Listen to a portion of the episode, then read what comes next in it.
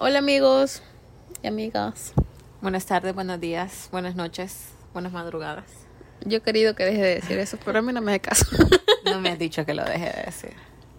Solo siempre. Todos son testigos de que siempre digo que porque ese es nuestro saludo. Ah, pero no me decís, deja de decirlo. Yo entiendo como que es nuestro saludo, pues. Bueno, ese no es el tema de hoy. Pero podría ser. Eh, bueno, nosotras decidimos hacer el podcast hoy, porque hoy es el día de la mujer hondureña. Y Abigail, ¿quieres decir algo? Y porque es nuestro podcast, ¿verdad? Hacemos con él lo que queremos. Y pensamos que es importante que siempre se conozca acerca de uno, de mujer, como ser humano, no como mujer que tiene que seguir ciertas reglas. Entonces, creo que nuestro podcast en general se basa como de nosotras como mujeres, de nuestra perspectiva como mujeres de todo lo que pasamos o de lo que hablamos aquí. Entonces, queríamos hacerle honor a eso. Y queríamos decir feliz Día de la Mujer, ¿verdad? Aunque eh, hoy vamos a hablar de eh, por qué se celebra ese día. No es como por eso todas esas posts que vieron que qué lindo, ¿verdad? Y está bien, ¿va? como que dicen que la mujer que es un ser inigualable, que hay que cuidarle, que no sé qué. Y yo como, Hay que cuidarlo como una como un pétalo de la flor. No va. que somos un regalo de Dios y que no sé qué. Bueno, Hacemos el mundo mejor. o sea, ya vemos, ¿verdad? Ajá. Pero sí, entonces Hay cosas más a, a trasfondo de, de eso. Ah, bueno, entonces el día se celebra hoy porque hace 65 años, en 1954, eh, se le dio los derechos políticos a las mujeres, donde ya podían votar y también ser electas. Entonces eh, pasaban de ser, eh, de estar solo en el plano doméstico, también a incluirse en la sociedad civil. Entonces, eh, creo que como para empezar esto, tenemos que decir que a pesar de que han pasado 65 años, creo que el derecho a votar y, a- y el derecho a ser electa no es el único eh, que se necesita o el que exigimos, porque Honduras es actualmente uno de los países más peligrosos para las mujeres, con uno de los índices más altos de violaciones y ataques sexuales. Entonces, Impunidad sobre eso. Exacto, y tampoco todo, hay un eh, tampoco hay un sistema que pueda integrar o ayudar a las mujeres que han sido abusadas sexualmente o atacadas eh, a pesar de ser de los países con más altos niveles. Estaba leyendo como índices y cosas así y decía que cada 22 horas una mujer es reportada como asesinada en Honduras. El 27% de las mujeres hondureñas ha sufrido de violencia doméstica alguna vez en su vida. Yo no los miro ahí cuidándome como el pétalo de su flor, estúpidos. Los, los índices dicen que no nos cuidan, estúpidos. Ahí va generalizado, por si hay mujeres incluidas, ¿verdad? Eh, el que más me impactó, la verdad, y ah, como ganas de llorar y tristeza, es que nueve de cada diez niñas ha sido abusada sexualmente. O sea, siento que ese número es bien impactante. Nueve de cada diez niñas. O sea, que de diez niñas, solo una no ha sido abusada sexualmente. Y qué terrible vivir en un país donde pasan todas esas cosas. Entonces, creo que para empezar a hablar de, de todo eso, eh, podemos decir, tam- ah, podemos hablar de los femicidios en Honduras. Eh, también habla de que una de cada cuatro mujeres ha sufrido de abuso físico o sexual por parte de su pareja. Entonces, los femicidios a eso es lo que se le... eh, o sea, a eso es lo que se refieren. Porque yo he escuchado muchas veces que dicen como, es que no es ni una menos, es nadie menos, que no sé qué. Ni una menos es un- una campaña que fue hecha por el, el delito que se comete, que a las mujeres estas que están muriendo, no, sí es cierto, hay violencia en Honduras para todo mundo, obviamente, pero en el caso de ella, la razón de su muerte está basada en su género. Ah, ok, ok. Ah, sí, sí, sí. sí. Entonces, por eso es que se pelea por ni una menos. Porque, mm, o sea, hay tanto, o sea, uno solo enciende las noticias y ya puede ver que mujer la mata el novio por no sé qué y no sé qué. O sea, noticias horribles, horribles. Se han vuelto tan violentas que la verdad es que yo no sé ni cómo no hacen nada todavía en este país. El año pasado fue que disminuyeron la condena, ¿verdad? Para lo de violencia doméstica. De la violencia doméstica. O sea, siento que eso es una cachetada para todas las mujeres hondureñas porque es como, ah, ok, le vale verga que nos esté pasando todas estas cosas. Entonces. Y como dice, como dijo Victoria, o sea, sí sabemos que hay violencia y hay maltrato y hay de todo para ah. todas las personas, pues. Y no estamos diciendo que el hombre aquí es menos y que no estamos tampoco peleando por sus derechos. Pero en este caso es porque uno es mujer y que se nos maltrata o se les ha maltratado o se nos mira de menos por eso, por una condición que es biológica. Exacto, por una que se condiciona por, por nuestro género, pues. Entonces, también he escuchado que dicen como, ¿y por qué no hay Día del Hombre? Y que no sé qué. Ok, se hace el Día de la Mujer porque ya dijimos que se le da el derecho a votar y porque eh, las mujeres no nacimos con este derecho, los hombres sí. Ustedes, bueno, como se dan cuenta, el patriarcado es algo que solo naces y ya está instituido, pues todo se basa en torno al hombre. El hombre es la cabeza de todo. Y aunque uno no lo quiera aceptar, o aunque uno tiene como, no, que está más inclu hay, hay más inclusión de las mujeres, sí.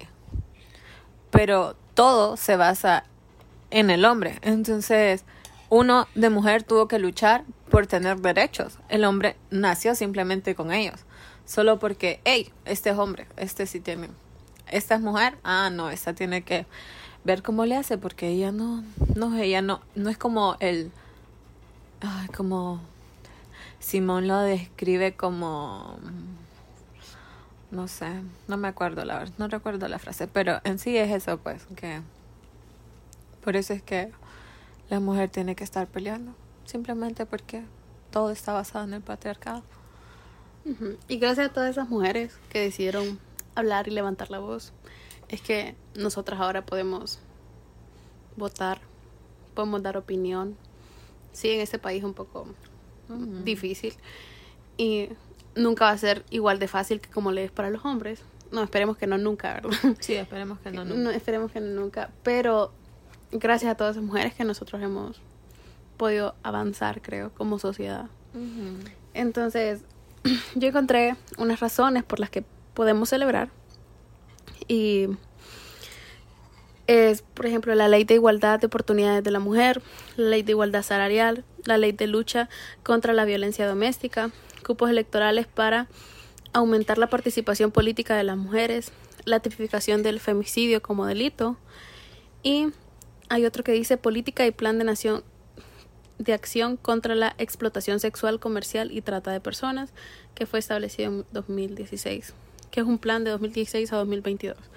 Entonces, están todas esas leyes y esos planes para ayudar a las mujeres, sí, pero en la práctica, obviamente, están en grandes distancias de que se cumplan eh, por la impunidad que vivimos en, esa, en este país. Pero sí tenemos algunas razones por las que celebrar, solo que hay más por las que pelear que por las que celebrar.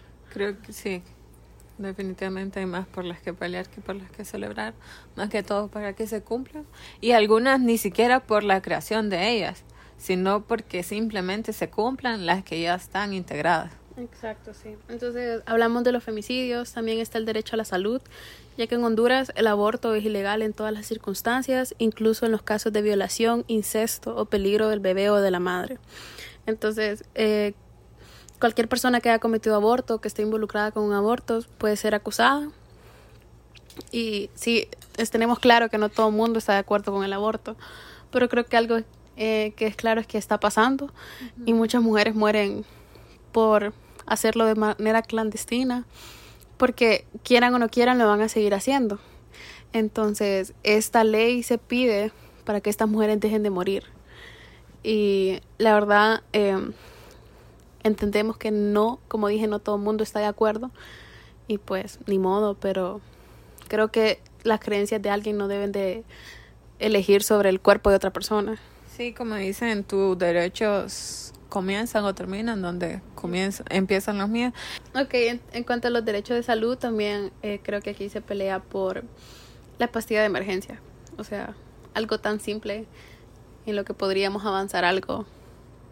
Ya, o sea, creo que estuvo aprobado aquí, ¿verdad? Y lo quitaron.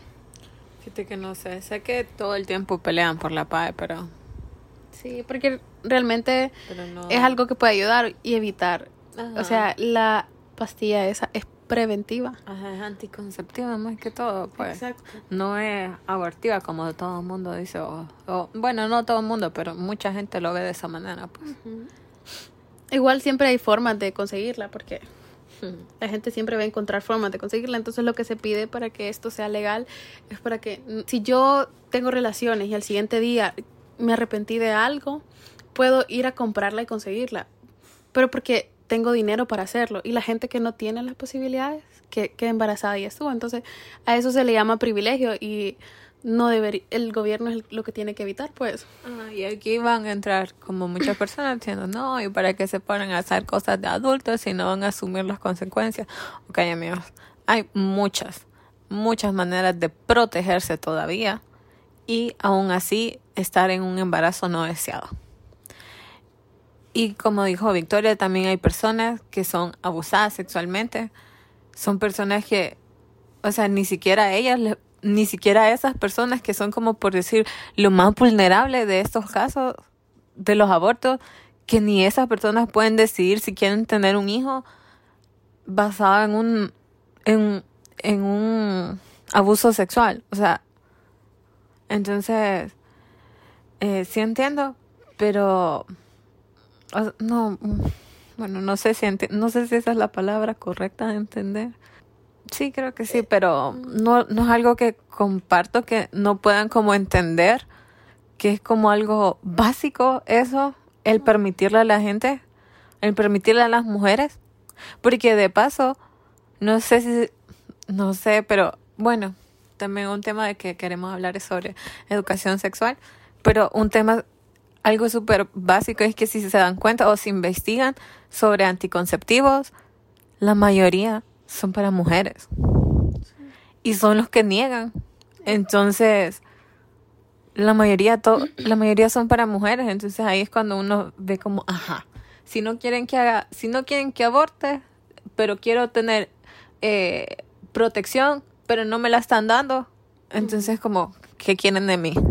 Ajá, exacto. Entonces, eh, creo que, por ejemplo, con la eh, plan B, esa pastilla preventiva, o sea, no importa, siento yo que a veces hay gente que está encerrada, que no importa cuántas veces le digan que es preventiva, que no es abortiva, que está comprobado que no es abortiva, para ellos siempre va a ser abortiva. Entonces yo siento que muchas veces sus creencias pueden afectar la vida de otras personas y no debería de ser así. Y ni siquiera sus creencias, porque, o sea, yo, no, bueno, no sé, no sé, no. O sea, nosotras tenemos amigas que son, es que no, no, ¿cuál es la palabra?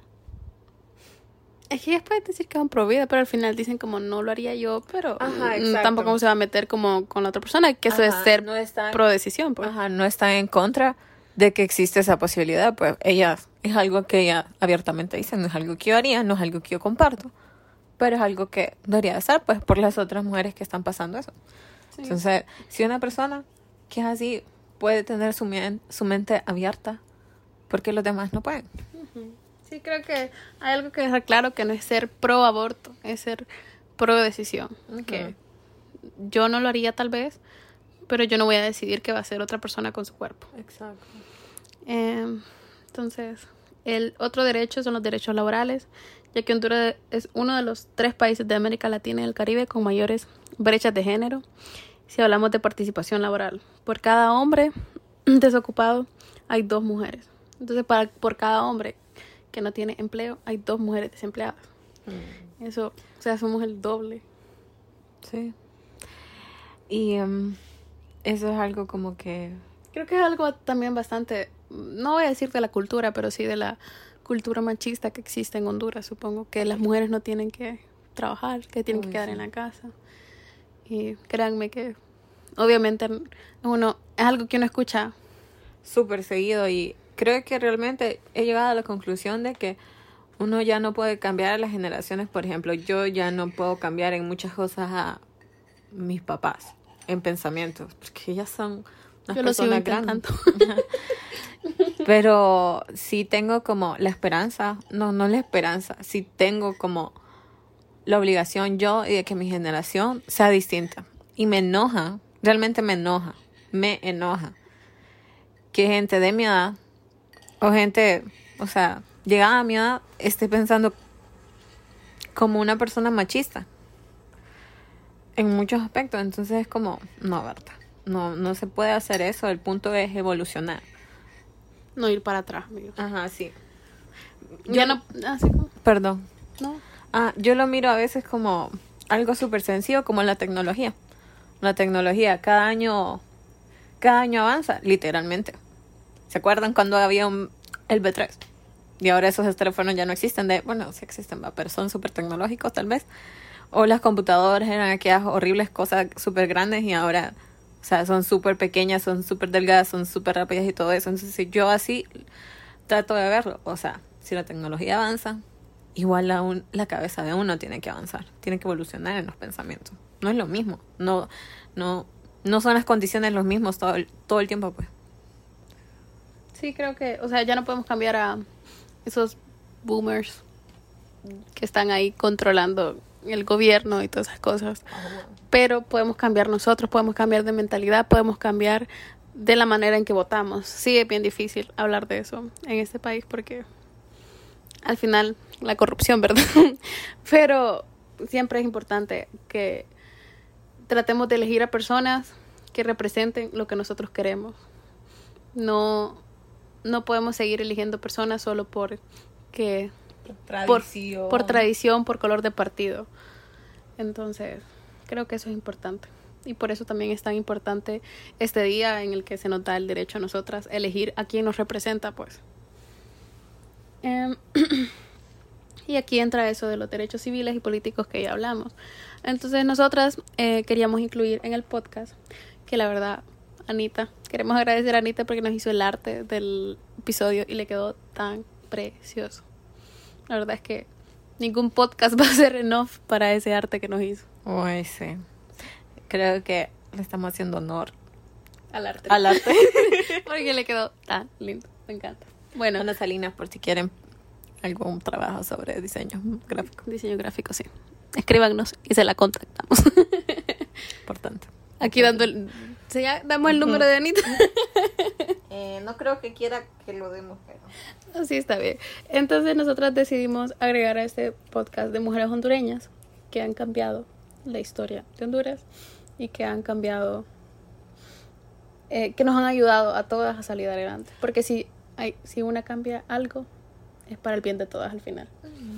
Quiere decir que tratamos de hablar, o sea, vamos a hablar de pocas, no son muchas y hay demasiadas más. En serio, uno, cada vez que uno miraba alguna, le salía. Ahí escucharon allá atrás el hermano de, de Victoria gritando por el maratón. Eso lo quería dejar en claro, pues que tal vez hablamos de estas mujeres, pero hay muchísimas más. Muchísimas más que están destacadas, algunas tal vez no son tan destacadas como estas que vamos a hablar, o hay algunas que son más destacadas, no sé cómo decirlo, pero creo que se da a entender mi idea.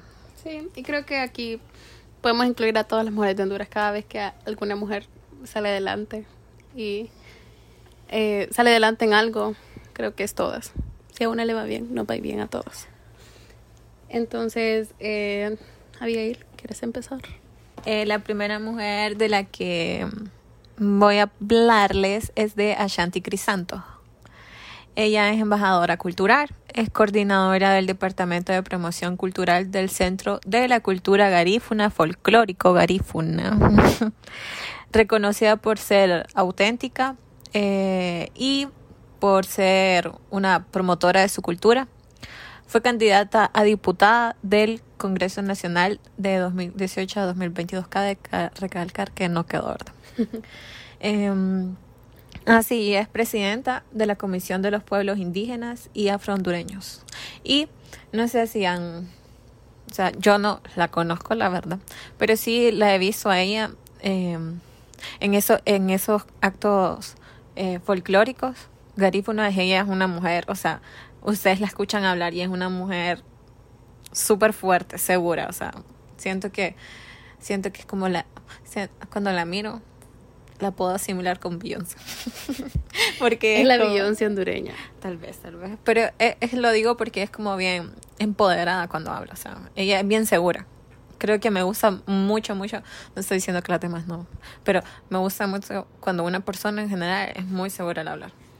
Eso, eso. Así que, ahí. La siguiente mujer, Victoria. Bueno, la siguiente mujer se llama Ligia Moreira. Es una emprendedora hondureña que hoy por hoy expone cultura garífona en el extranjero.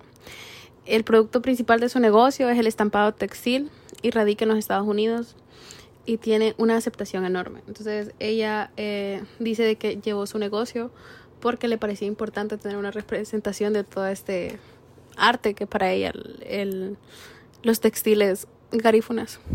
Eh, ella estudió marketing en San Pedro y luego se mudó a Tegucigalpa, donde trabajó con la, em, con la Secretaría de Pueblos Indígenas y Afrondureños, que ya no existe muy tristemente. Pero sí, ella tiene su proyecto que se llama Gary Fashion Clothing. Entonces, em, la verdad es que sí tiene bastante representación en Estados Unidos y es bien importante para los pueblos carífonas, creo, porque es una es algo importante, es una parte importante de Honduras y de la cultura. Está súper joven, tiene 33 años, la verdad. Así que si quieren buscar algo de su ropa, pueden buscarla en internet y la van a encontrar. ¡Oh! eh, la siguiente mujer es Xiomara Cacho. Es poeta y novelista y eh, es una gestora cultural también. Y mm, su poema como más resaltado se llama La voz del corazón, que contiene 24 poemas. Quise, eh, quise leer uno, pero la verdad es que no los encontré. Así que si alguien sabe dónde comprar su libro o algo. Así que eso. Bueno, la siguiente es eh, Teresita Fortín. Ella nació en Yuscarán en mil 885. Teresita plasma en sus lienzos situaciones y personajes sin el abuso de colores y sombras de cada una de sus obras. Entonces era una artista, ¿verdad? La pinta sí. Sí. Ajá. qué bueno. No, es que estamos tratando solo de hablar un poco de cada una y de lo que hicieron. No, no, no, no, no estamos extendiendo, porque si le vamos a hacer una biografía de cada una, aquí vamos a estar todo el día, ¿verdad? No estamos haciendo tareas aquí. la siguiente mujer es Argentina Díaz, que fue la primera novelista y periodista hondureña, cuya obra de arte pertenece al romanticismo tardío. Ha sido la única mujer centroamericana reconocida oficialmente como candidata al Premio Nobel de Literatura. Y eso fue en 1970. Qué cool.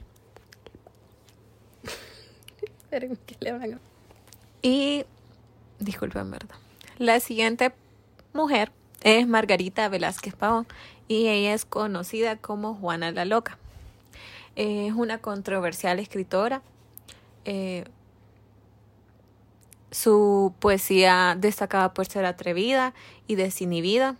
Sus publicaciones más destacadas son Yo soy esa sujeta, que fue escrita en 1994, y exacta en 2004 y falleció el 28 de marzo de 2019. Quiero decir que eh, su poema exacta no lo leí. No, no, no.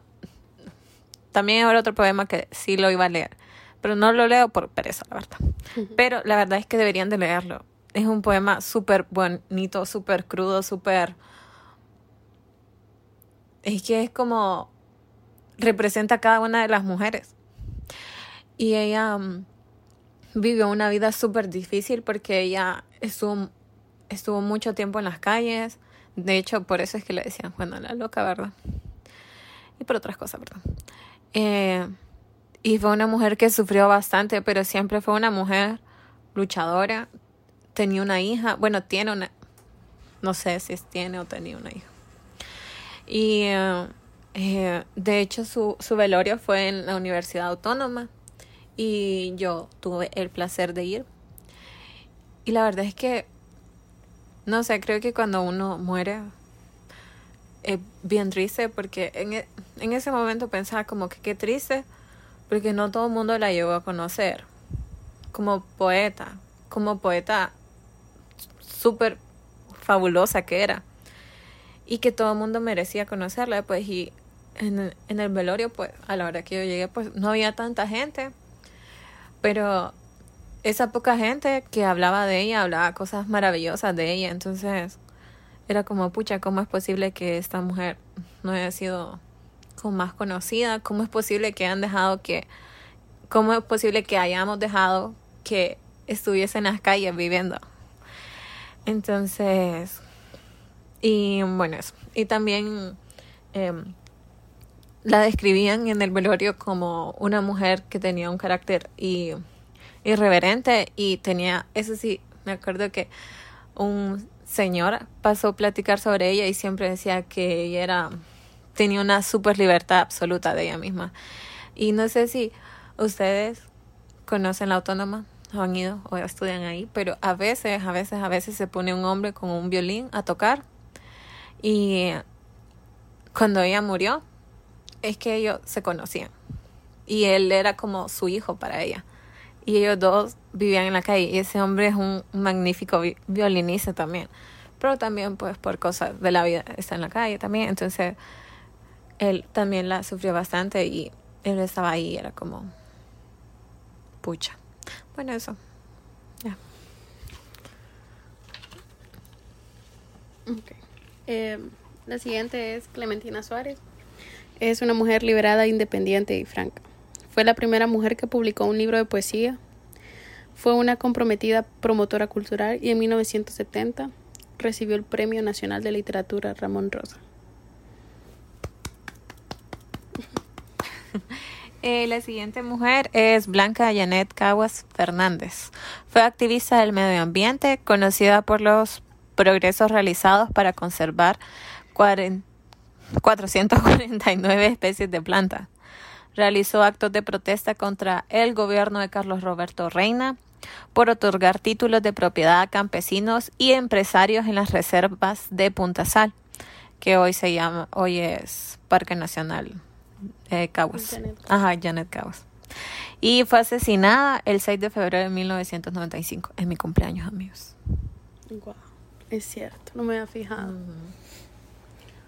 Bueno, entonces otra defensora del ambiente es eh, Berta Cáceres. Berta Cáceres es una mujer indígena lenca, una de las defensoras de los derechos humanos más conocidas en Honduras desde hace 20 años. Había defendido el territorio y derechos del pueblo lenca. En 1993 cofundó el Consejo Cívico de Organizaciones Indígenas Populares, conocido como COPIN, el cual organizó feroces campañas contra los megaproyectos que violaban los derechos ambientales en las tierras de las comunidades locales. Ella ganó el premio medioambiental Goldman, el máximo reconocimiento mundial para activistas, y fue asesinada el 2 de marzo del 2016. Todavía su muerte sigue impune, ¿verdad? Pero ya está, ya como creo que los autores intelectuales no están, pero sí los, Juan Orlando. Sí, los que, pero sí los que realizaron. Y también cabe destacar que eh, a, partir de ella, bueno, también murió otro activista de, de, ese de eso mismo que ella, ajá, del copín. Bueno, ah, sí, la siguiente mujer de la que vamos a hablar es de Lucía, Lucila, perdón, Gamero. Y esa mujer fue de las que empezaron el movimiento de para abogar por los derechos políticos. Entonces, bueno, es una de las primeras escritoras hondureñas y su visión feminista y avanzada la convirtieron en una mujer incomprendida. Fue una luchadora por los derechos políticos de la mujer hondureña. Escritora de la novela Blanco Olmedo, tienen que leerla, por si no la, la que nos destruyó cuando estábamos en el colegio y no mm. sabíamos, ¿verdad? sí. Y reconocida por su crítica social. Algo que siento que es bastante común entre todas estas mujeres, tal vez no la mujer eh, joven que mencionamos, pero la mayoría eh, murieron sin saber lo importante que fueron para, para un montón de mujeres y para Honduras también.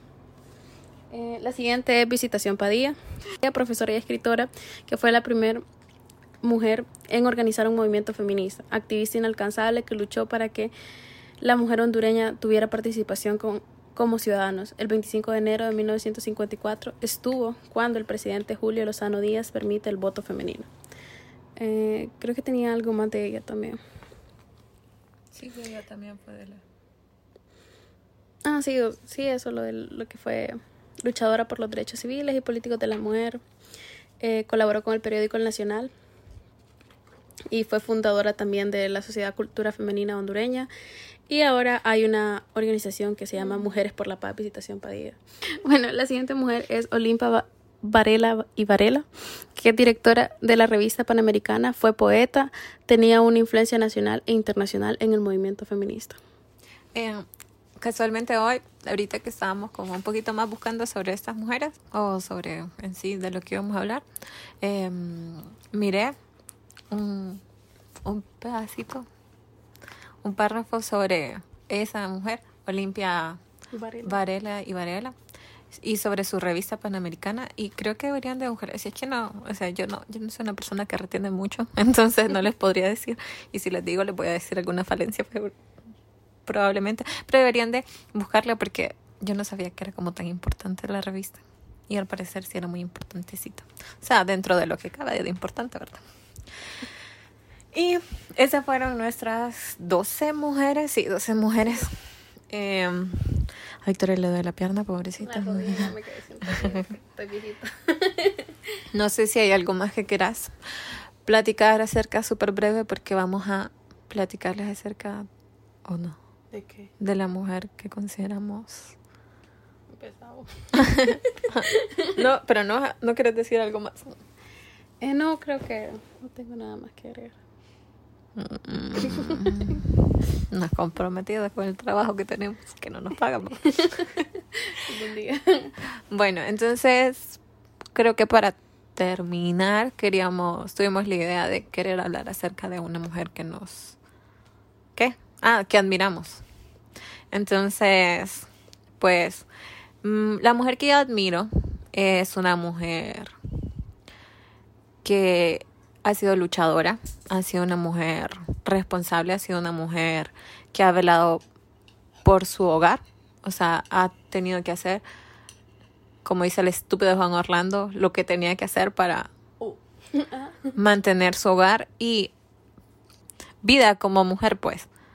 O sea, como, ay, ¿cómo le explico? Como, mm, no, mm, no en el sentido malo, sino que hay muchas personas o hay muchos hogares, o por lo menos yo estoy en contra de que una mujer se quede en un hogar donde es, o sea, donde hay violencia o todas esas cosas, pero hay muchas mujeres que se quedan y la razón por la que se quedan es porque ellas siempre dicen como que es hogar y todo eso. Entonces, el convivir con esa mujer que yo admiro me hizo tener empatía de esas mujeres. Me hizo ver que todas las mujeres vivimos realidades distintas y no por eso, no porque yo no comparta esa realidad con ella, ella es menos o ella es menos menos fuerte o algo así. Entonces, esa mujer me ayudó a entender eso. Es una mujer que es muy es un- eh, la palabra es res, resi- Resiliente. es una mujer resiliente, Resiliente. Resiliente, resiliente. Amigos, no sabemos esa palabra. Que tiene mucha resiliencia. Pues. Ajá, tiene mucha resiliencia, amigos. Y eh, ¿qué más? Es una mujer que tiene mucha fe. Y eh, es algo que yo no tengo, y, pero que yo admiro bastante en las personas. Mm. Y es una mujer que es muy entregada por su familia. Tal vez no por todo. es una mujer con un carácter fuerte. Y uh, eso ah, es una mujer independiente también. Dentro de sus circunstancias, ella ha sido una mujer muy independiente y es algo que yo siempre he admirado y es algo a lo que yo siempre trato de aspirar siempre. Entonces, esa mujer tiene el honor de ser la mujer que me engendró. Tiene el honor Eh, entonces, por todas esas razones yo la admiro. Y también pensé que si no decía mi mamá, iba a quedar como, uy, qué perrada, va, no dijo la nana.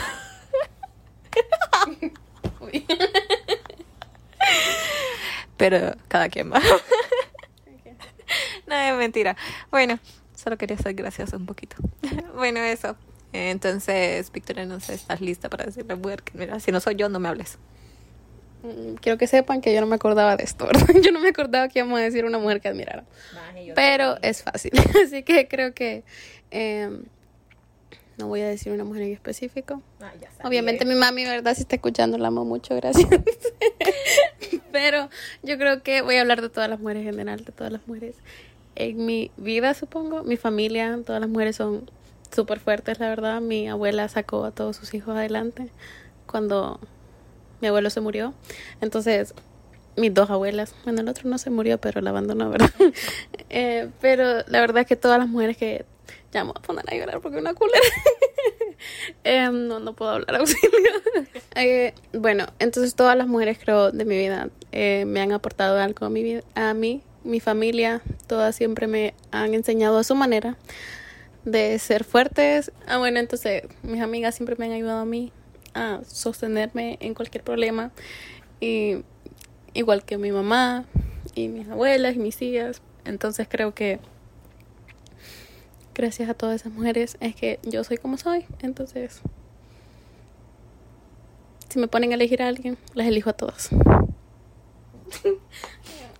Ah, sí. Bueno, mi mención honorífica, porque siempre iba a ser mención honorífica. Estos son los Grammys también.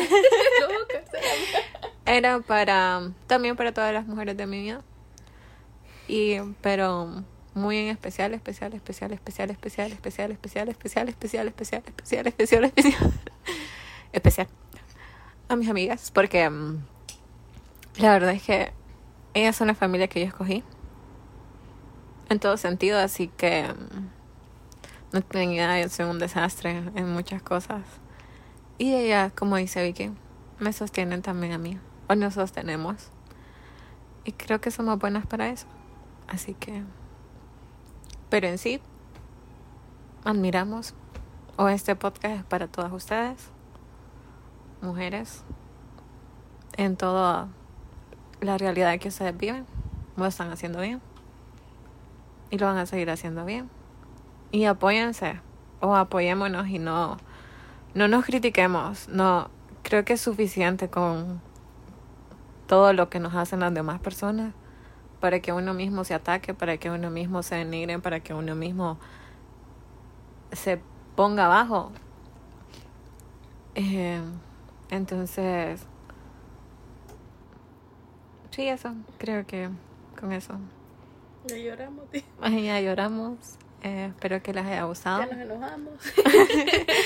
espero que les haya gustado. La verdad es que creo que lo hicimos con mucho cariño esto. Sí, de nuestro corazoncito al de ustedes. Sí, de nuestro corazoncito al de ustedes. Y hombres, ayudemos también a crear un mejor mundo. Y eso incluye a que dejen de decirnos que nos van a cuidar como la como el pétalo de la flor. Solo trátenos como seres humanos y es suficiente. Y eso. Entonces, ya. Gracias, Creo- amigas. Feliz día. Gracias. Feliz día. Goodbye. Goodbye.